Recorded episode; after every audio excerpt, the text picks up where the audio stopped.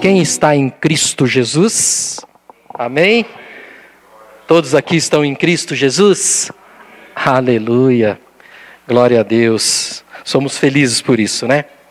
Porque não existe coisa melhor do que estar em Cristo Jesus.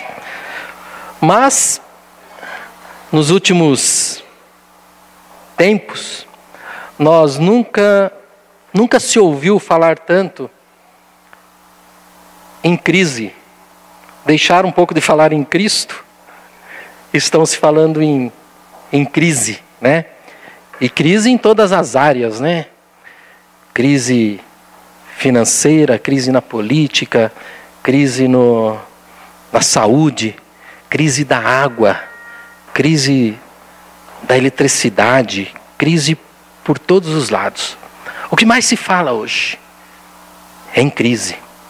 Mesmo nós, né, quando estamos ministrando, não há como falar.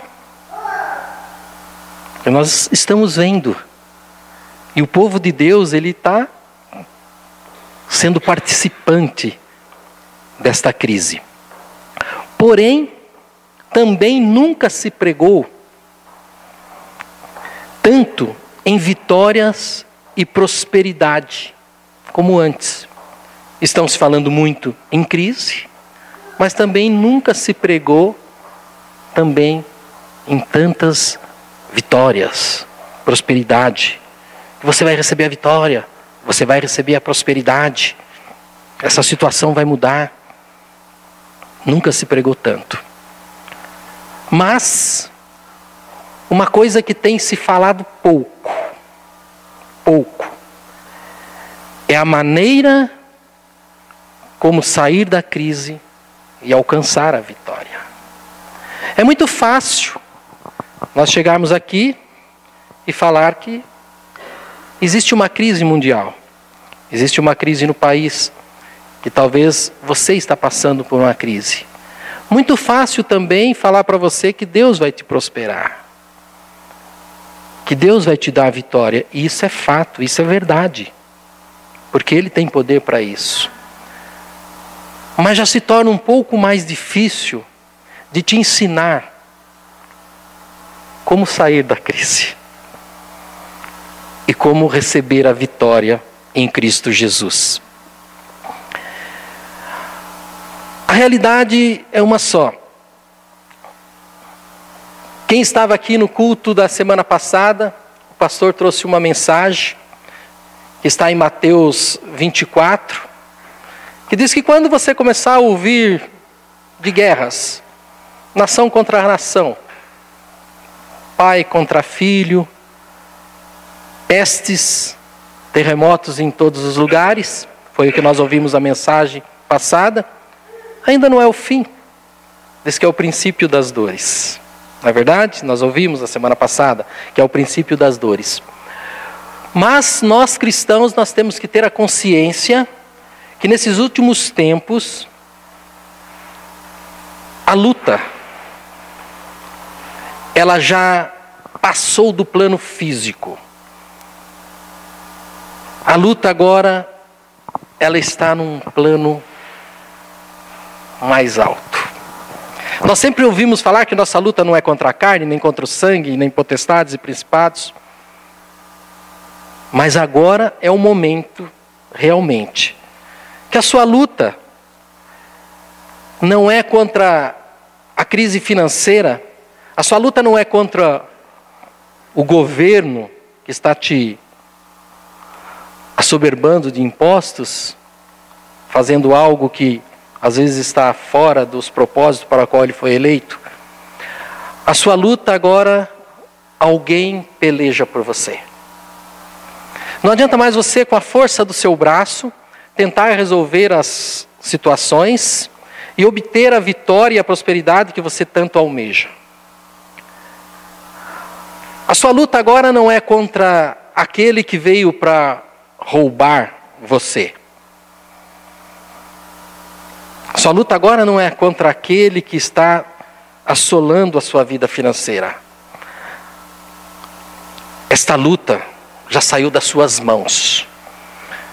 Essa luta é de Jeová Rafa. ou melhor, de Jeová Jiré, é o Deus que prospera. Em Deuteronômio 1:30, se você puder abrir, Deuteronômio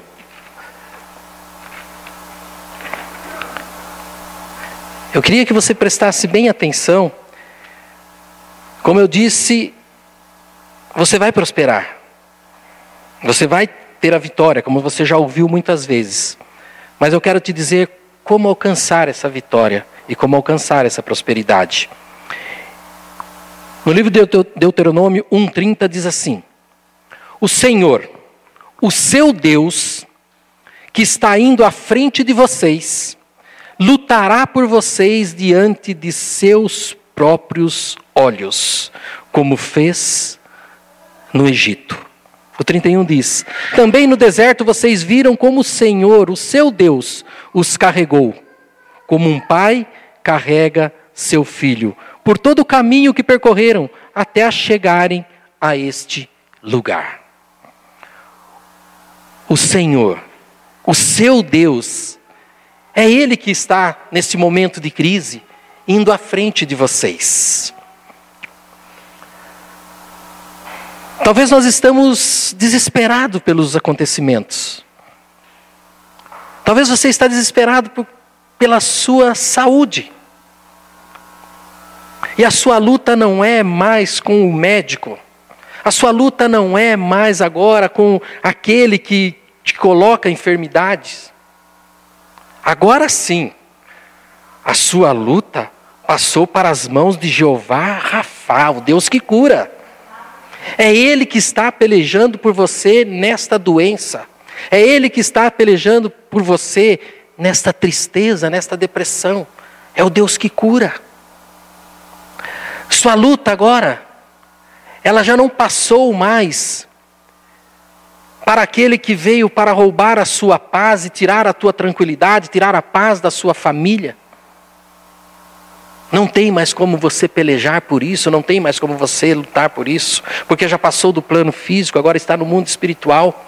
Porque diz em Deuteronômio: o Senhor teu Deus pelejará por você, como nós acabamos de ler. O Deus Shalom, o Deus da paz, está pelejando por você nesse momento. Talvez você tenha uma causa há muito tempo que você na justiça, que você está sendo injustiçado.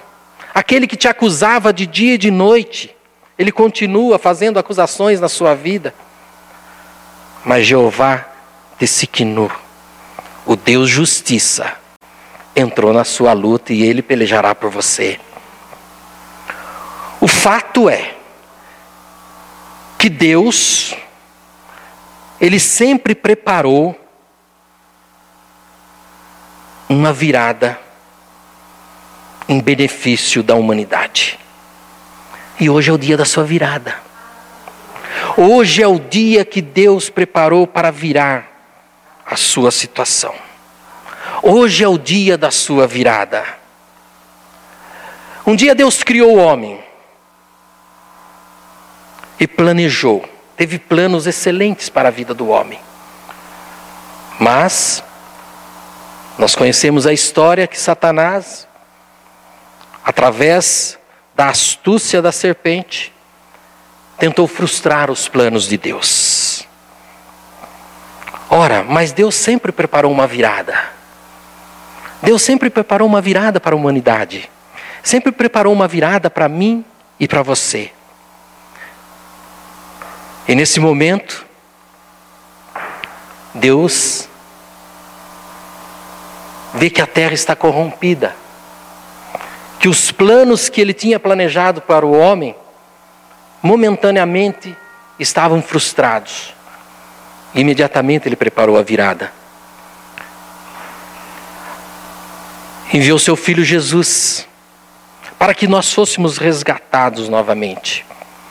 A Bíblia Sagrada ela está repleta de exemplos de pessoas que em determinado momento experimentaram dores, fracassos, experimentaram desespero, experimentaram todos os tipos de dores, mas em um momento, o agir de Deus em seu favor, milagrosamente os transformou e houve uma virada em sua vida e passaram a ter uma vida próspera e vitoriosa. Muitos exemplos. Temos a vida de Davi, um pastor de ovelha, que em um momento Deus olha para ele e vê que ele era segundo o coração de Deus. E Deus faz uma virada na vida dele. Deus nunca te abandonou. Ele está olhando para você. E o dia da sua virada está próxima. José foi vendido pelos seus próprios irmãos. Talvez você tenha estado abatido por traição na sua própria família. Nós sabemos o que José passou. Foi levado escravo. Mas Deus trabalhou na vida dele. Por mais sofrimentos que ele tenha passado, a ponto de chegar a ir até a prisão. Por mais sofrimentos que você tenha passado, e talvez você esteja falando nessa manhã, mas eu cheguei no fundo do poço. Deus tem uma virada para a sua vida assim como foi na vida de José. Jó era o mais rico do Oriente, mas num determinado momento, as coisas mudaram na vida de Jó. Num determinado momento, as coisas mudaram na minha e na sua vida. E talvez você pense que Deus te abandonou, que Deus esqueceu de você. Mas eu quero te dizer que a glória da segunda casa é maior que a primeira. No livro de Jó, no capítulo 42,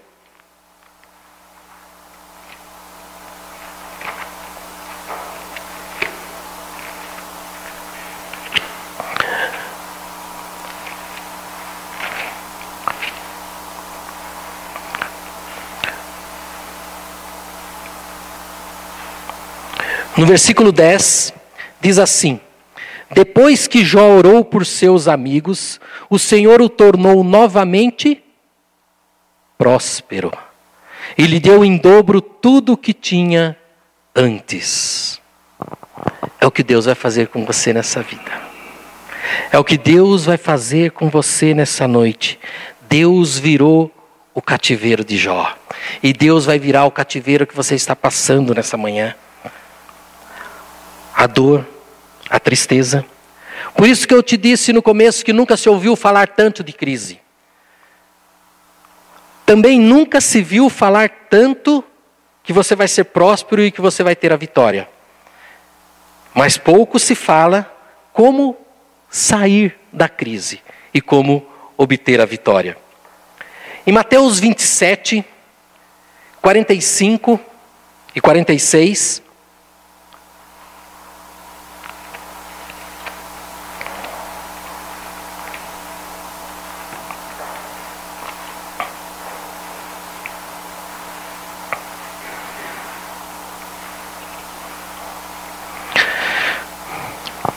No 45 diz assim,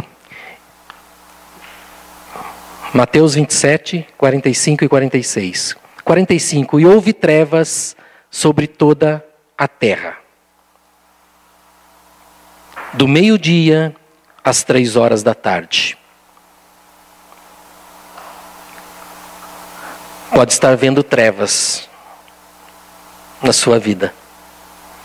Pode estar se vendo trevas nas suas finanças, na sua casa, na sua paz, na sua mente, na sua saúde. E diz o 46, por volta das três horas da tarde, Jesus bradou em alta voz: Eloi, Eloi, Yamá sabachthani. Ou algumas versões disse: Eli, Eli, Lema Sabachthani, que significa Deus meu, Deus meu, por que me desamparaste? Talvez você não tenha falado em alta voz. Talvez você não tenha clamado um brado como Cristo clamou. Mas muitas vezes no seu pensamento você tem dito: Deus meu, Deus meu, por que o Senhor me abandonou? Talvez você esteja sentindo o abandono de Deus. Tenha clamado: Deus meu, Deus meu, por que tu me abandonaste? Jesus, nesse momento, ele estava experimentando a separação de Deus Pai para se tornar substituto do pecado.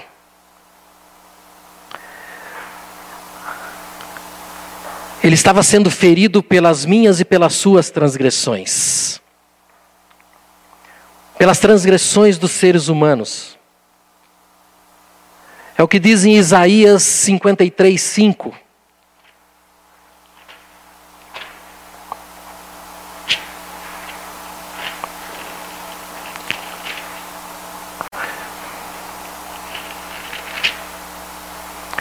Mas foi transpassado por causa das nossas transgressões, foi esmagado por causa de nossas iniquidades.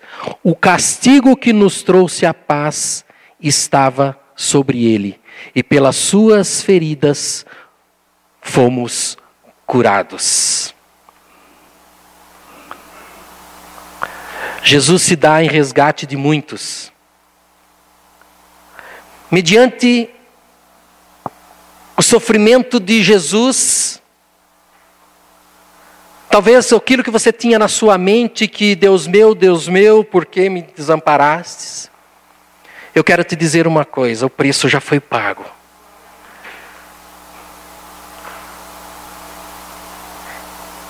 Ele se fez abandonado para que nunca você fosse abandonado por Deus. Ele se fez pecado separado do Pai, para que todos os seus pecados fossem redimidos.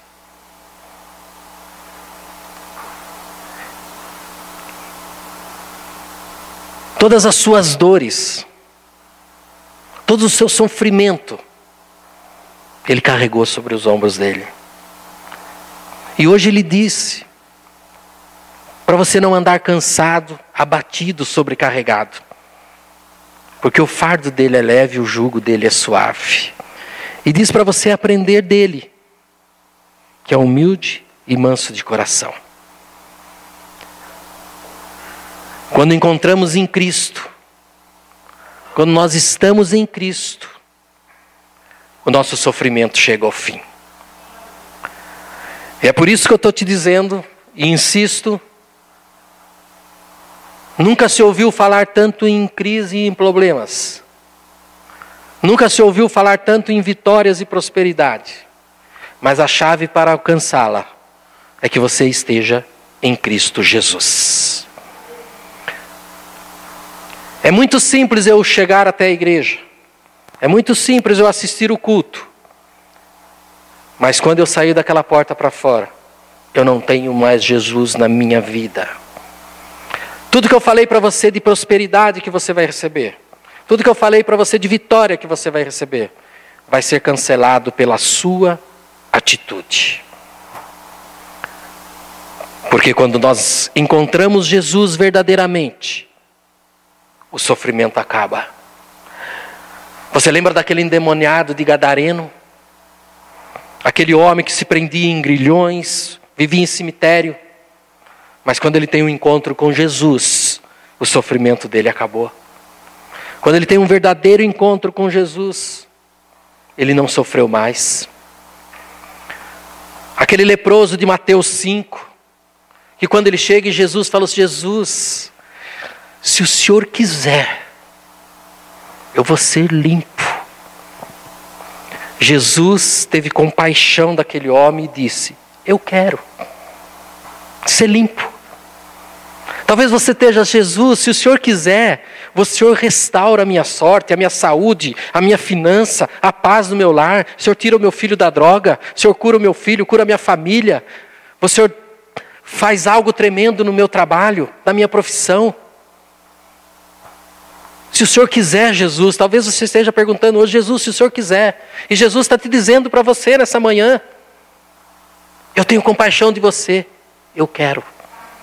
Receba a vitória, receba a prosperidade, receba a paz, receba a alegria. A partir de hoje você não tem mais depressão. Jesus quer. Ele quer, ele sempre quis, ele sempre quis. Por quê? Porque ele tem compaixão de nós. Ele já pagou o preço pela minha e pela sua vida. Uma mulher que há 12 anos sofria de, de uma hemorragia. Mas ela foi até Jesus para tocar em Jesus. Será que quando nós estamos no nosso sofrimento, nós estamos indo até Jesus e verdadeiramente tocar em Jesus? Como nós devemos tocar, se arrepender das nossas faltas, dos nossos pecados e tocar em Jesus? Jesus tem virtude para minha e para a sua vida. E quando aquela mulher toca em Jesus, Jesus imediatamente diz: Quem me tocou? Talvez na madrugada, quando você acorda, do nada. É nesse momento que você tem que ir e tocar em Jesus, e Jesus imediatamente vai falar: Quem me tocou? Quem me tocou? Porque de mim saiu virtude. Eu estava aqui à destra do Pai, e de repente alguém me tocou, alguém me chamou, E Jesus imediatamente diz: ser curada, porque a tua fé te salvou. Queridos, aquela mulher precisou empreender esforços para nós alcançarmos a vitória, para nós sairmos da nossa crise que nós estamos envolvida pelo mundo de hoje, temos que ter esforços. Uma multidão te aperta. Aquela mulher estava apertada por uma multidão de pessoas, mas ela não mediu esforços. E foi passando por aquela multidão até chegar e tocar na orla de Jesus. Talvez uma multidão de problemas te apertam hoje uma multidão de dívidas, uma multidão de pensamentos ruins, uma multidão de dores físicas e emocionais. Talvez uma multidão te aperta hoje. Qual seria a multidão que hoje está te apertando? Qual seria? Jesus nessa manhã está te falando: toque em mim. Deixa de lado a multidão. Não pense mais nela. Toque em mim. Mas para isso, para que alcancemos essa vitória, para que possamos sair da crise.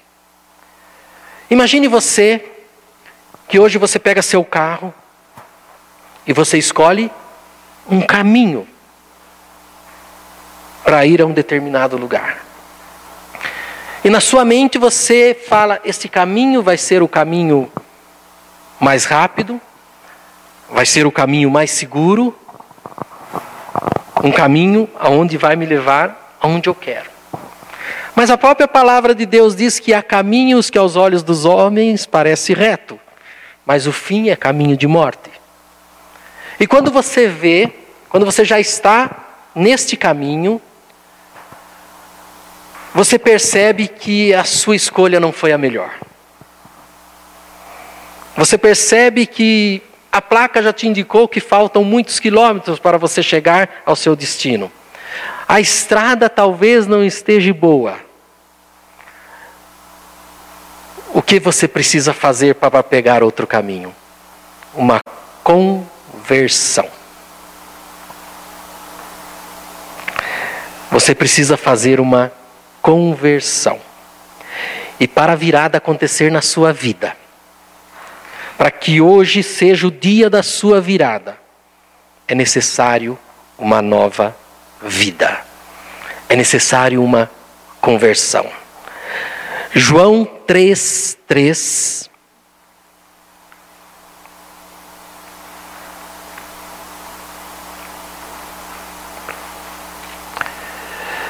Jesus respondeu e disse-lhe: Na verdade, na verdade te digo, que aquele que não nascer de novo não pode ver o reino de Deus.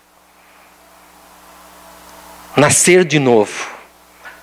Quando nós aceitamos Jesus como nosso Senhor e Salvador Jesus Cristo, descemos as águas, fomos batizados, sepultamos os nossos pecados, nascemos de novo.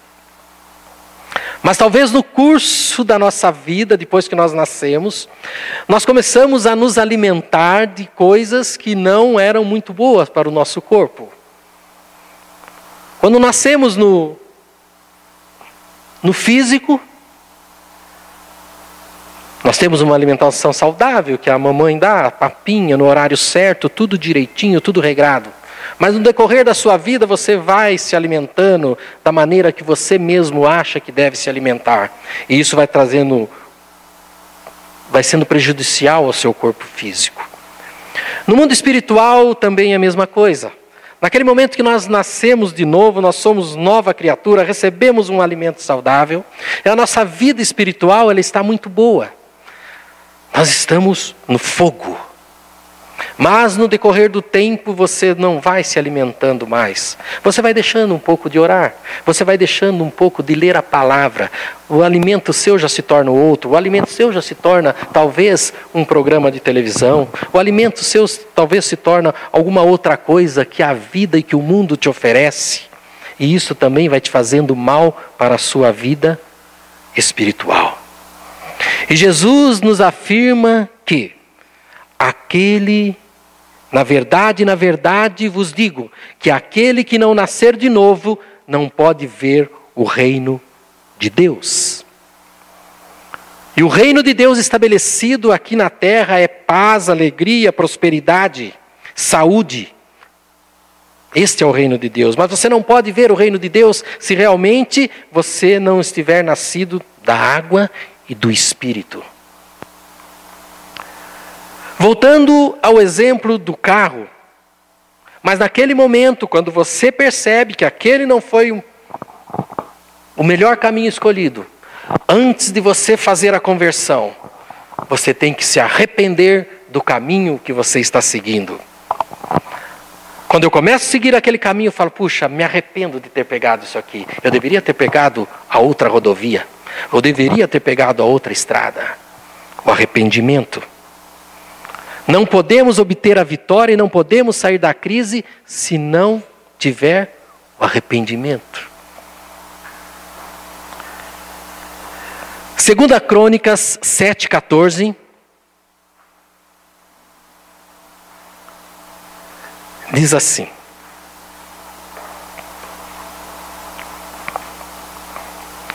Interessante que para a sua para a conversão real Enquanto vocês abram 2 Crônica 7,14, eu vou ler Efésios 1,3, diz 1,13, que diz assim: Nele, quando vocês ouviram e creram na palavra da verdade, o evangelho que os salvou, vocês foram selados com o Espírito Santo da promessa.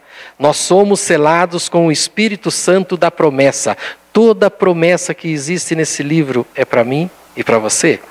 Por isso que você tem ouvido falar, existe a crise, mas você vai receber a vitória, você vai receber a prosperidade, porque você tem a promessa. Mas para alcançar a promessa, nós dependemos de alguns itens. E o arrependimento, diz assim, segundo a Crônica 7,14: Se o meu povo, que se chama pelo meu nome, se humilhar e orar, buscar a minha face e se afastar dos seus maus caminhos, dos céus o ouvirei, perdoarei o seu pecado e curarei a sua terra, quer dizer, farei uma virada na sua vida. Se o meu povo, que me chama pelo meu nome, meu Deus, meu Deus, por que o Senhor me abandonou? Mas você que está falando, meu Deus, meu Deus, se humilhar, orar, buscar a face do Senhor e se afastar dos maus caminhos, dos céus o Senhor te ouvirá, perdoará o seu pecado e vai fazer uma virada na sua vida. Arrependimento, conversão mas, no momento em que fazemos a conversão, no momento que nós nos arrependemos daquele mau caminho que estávamos seguindo, temos que mudar de direção. Nós temos que mudar de direção. E se é algo que atrapalha o desenvolvimento do cristão, algo que atrapalha a virada que Deus tem preparado para mim e para a sua vida, é porque nós não confessamos ao Senhor os nossos pecados e as nossas transgressões.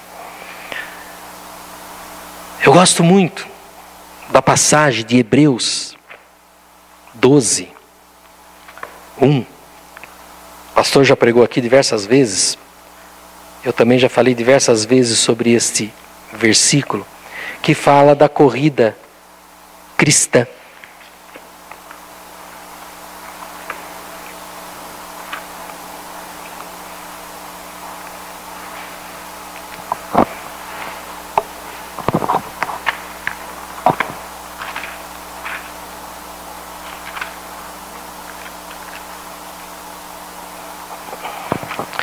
Hebreus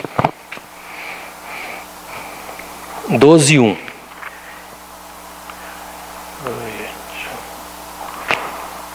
Que diz assim: Portanto, também, também nós, uma vez que estamos rodeados por tão grande nuvens de testemunhas, livremos-nos de tudo o que nos atrapalha e do pecado que nos envolve, e corramos com a perseverança a corrida que nos é proposta. No começo do 2 diz: tendo os olhos fitos em Jesus. Tem alguma versão que fala assim: livrando-se do pecado, do peso e do embaraço. Talvez tenha algo que está atrapalhando nós vivermos uma virada. E esse algo às vezes não é o pecado. É um embaraço. Um embaraço. Você é muito dado a atividades que às vezes se atrapalham no momento de você tirar um tempo para orar. Daniel, por exemplo, era governador. Mas todo dia, às três horas da manhã, ele ia na janela, virado para Jerusalém e orava. Ele tinha o tempo. Nada.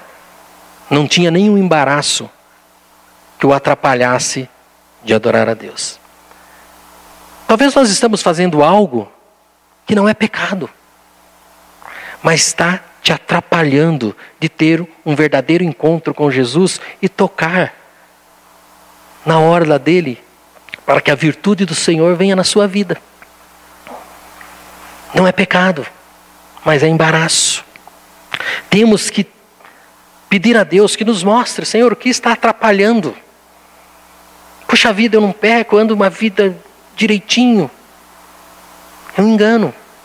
Mas Satanás coloca o um embaraço para que você não tenha uma carreira cristã vitoriosa. Ou às vezes é um peso. E um peso que às vezes nós carregamos já de anos. Temos relato de pessoas que foram molestadas sexualmente quando criança e ainda tem aquele peso e não se livraram daquilo. Pessoas que foram traídas no seu matrimônio e tem aquele peso ainda na sua vida. Não é pecado. Ela não está em pecado, mas aquilo pesa. Ela não consegue desenvolver a vida cristã, porque sempre na hora da oração vem aquele peso sobre ela. É onde que Paulo está falando. Se livra do peso. Se livra do embaraço. Imagine um o atleta, a pastora hoje na hora da corrida, o pastor coloca uma mochila de 20 quilos nas costas dela. Peso.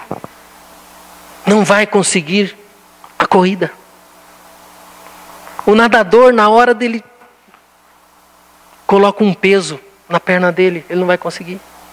Peso atrapalha o atleta cristão.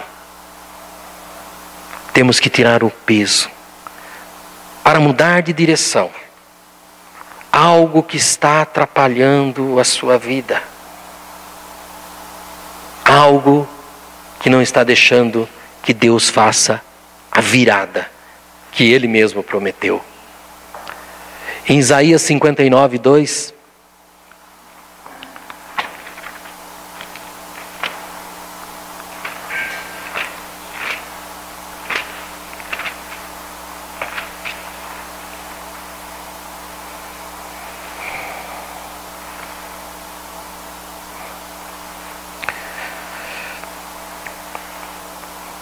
Quando nós falamos, Deus meu, Deus meu, por que me desamparastes? É melhor lermos primeiro Isaías 59, 2. Mas as suas maldades separam você do seu Deus. Os seus pecados escondem de vocês o rosto dele, e por isso ele não os ouvirá.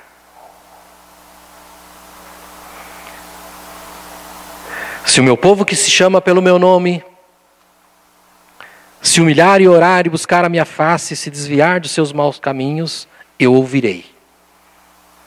Deus está falando. Mas Ele também está falando que os seus pecados fazem divisão entre você e Deus. Queridos, a vitória de Deus foi feita para mim e para você. A prosperidade que Deus tem para entregar é para mim e para você. O Jeová Jiré, o Deus que provê, o Jeová Rafa, o Deus que cura. O Deus nossa bandeira, o Deus nossa justiça, o Deus Shalom, nossa paz.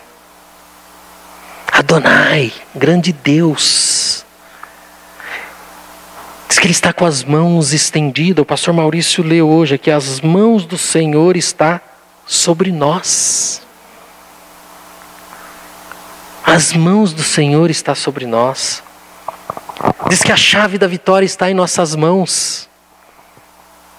Mas talvez nós estamos colocando na fechadura errada. A oração é a chave da sua vitória. Quanto tempo você tem gasto com a oração? Quanto tempo você tem gasto na presença de Deus? E não muitas vezes apenas para pedir, mas apenas para agradecer de tudo o quanto Deus tem feito em nossas vidas. O quanto Deus tem te livrado de situações que talvez você poderia nem mais estar aqui. Que nessa manhã nós possamos fazer uma oração, assim como Jabes fez. A oração de Jabes ele apenas fez três pedidos. Na oração de Jabes, em 1 Crônicas 4, 10, pode abrir.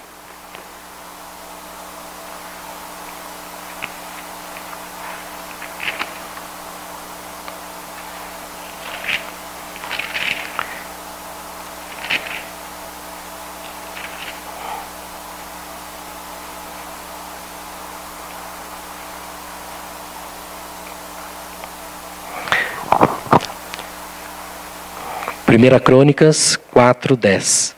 Jabes orou ao Deus de Israel: Ah, abençoa-me e aumenta as minhas terras. Que a tua mão esteja comigo, guardando-me de males e livrando-me de dores. E Deus atendeu o seu pedido. Que possamos nessa manhã fazer três pedidos ao Senhor, assim como Jabes fez. Que me alargues as fronteiras, que seja comigo a tua mão e que me livre do mal. Que me alargues as fronteiras, que seja comigo a tua mão e que me livres do mal. Que possamos fazer essa oração nesta manhã, assim como Jabes fez. E Deus concedeu aquilo que ele havia pedido. Sabe por que existem crises?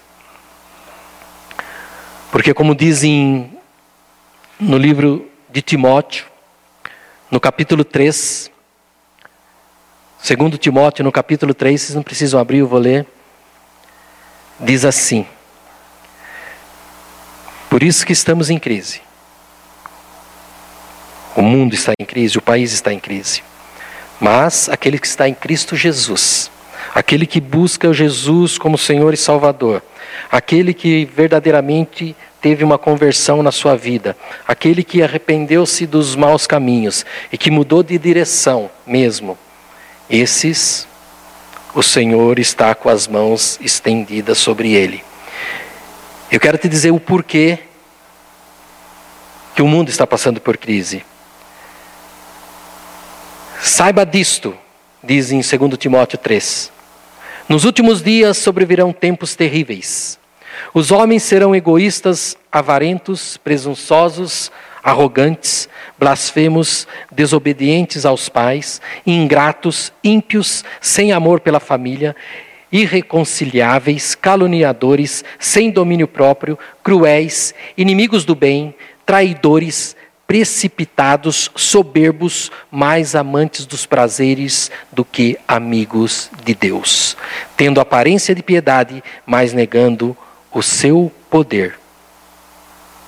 Afastem-se deles. Afastem-se deles. Jesus falou: Eu não sou do mundo, assim como você também não é. Salmo 1: Bem-aventurado o homem que não anda sobre o conselho dos ímpios, e nem se assenta na roda dos escarnecedores, mas ante o seu prazer está na lei do Senhor e nela medita de dia e de noite. Mas, eu quero te dizer, a melhor coisa dessa mensagem, que a grande virada do mundo está por vir. E tem uma notícia melhor para você. Está próxima a grande virada a volta de Jesus. Essa é a grande virada. Queridos, não se fala mais na volta de Jesus. Está em crise? Receba. Você vai ser próspero, em nome de Jesus. Eu acredito em tudo isso. Eu acredito na prosperidade, eu acredito. Deus é o dono do ouro e da prata, eu acredito.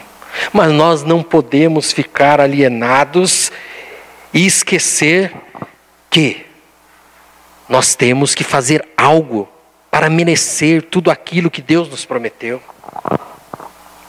Deus prometeu aos israelitas uma terra prometida. Deus disse que levariam eles numa terra que, de leite e mel, uma terra boa, iria tirá-los da escravidão. Deus está prometendo também: eu vou te levar para uma terra boa, vou te tirar da escravidão. Alcançaram a terra? Não. Não entraram na terra. Porque Deus mentiu? Porque não existia a terra?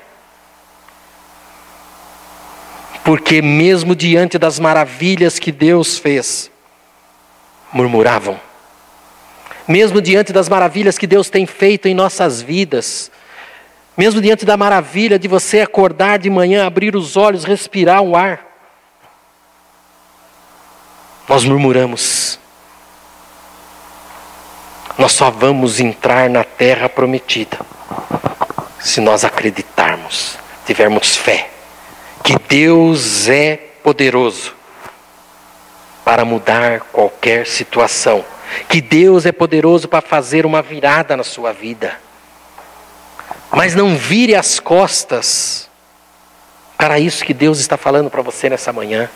Não saia por aquela porta e vire as costas. Saia crendo que hoje houve uma virada na sua vida. Que hoje Deus está te entregando essa palavra, porque Ele está falando para você: eu vou fazer uma virada na sua vida. Não importa qual seja a situação, qual seja o problema, apenas eu te peço, siga o caminho correto. Siga o caminho que eu te preparei. E com certeza eu vou te colocar numa terra boa. Com certeza você vai ter a paz. Com certeza você vai ter o emprego que deseja. Com certeza você vai ter o esposo que deseja, a esposa que deseja. Com certeza você vai ter o ministério que você almeja, os dons que você almeja. Com certeza haverá transformação no seu lar, na sua empresa. Apenas siga. A maior virada que está para acontecer é a volta de Jesus. Estamos preparados para subir com Ele? Se hoje nós podemos fazer uma, uma introspecção na nossa vida e dizer: Eu tenho certeza que se Jesus voltar agora eu subo. Nós temos que ter essa certeza. Temos que ter isso vivo em nossos corações. Aonde quer que você ande, com todos os problemas à sua volta, com todas as aflições, com todas as crises, você tem que ter a certeza: se Jesus voltar agora, eu subo. Temos que procurar isso. Essa é a maior virada que possa acontecer. Esse é o maior tesouro que você tem que buscar. Não é o tesouro da terra aonde a traça come, a ferrugem destrói, mas é os tesouros dos céus. Esse é o melhor tesouro que nós temos que buscar. E é por isso que Deus fala com você nessa manhã. Eu vou fazer uma virada na sua vida. Antes mesmo de eu voltar, você vai comer o melhor dessa terra. Antes mesmo de eu voltar, você vai viver o melhor dessa terra. Antes mesmo de eu voltar, você vai ter o melhor carro, a melhor casa, a melhor família, seus filhos serão abençoados. Você vai ter um emprego próspero, você vai ter paz, vai ter felicidade e muito mais. Vai fazer discípulos. Muito mais. Você vai trabalhar em meu nome. Você vai curar em meu nome. Você vai expulsar demônios em meu nome, porque eu vos dou ainda, depois de tudo isso, depois de eu te der toda a prosperidade, tudo, eu ainda vos dou poder. Poder.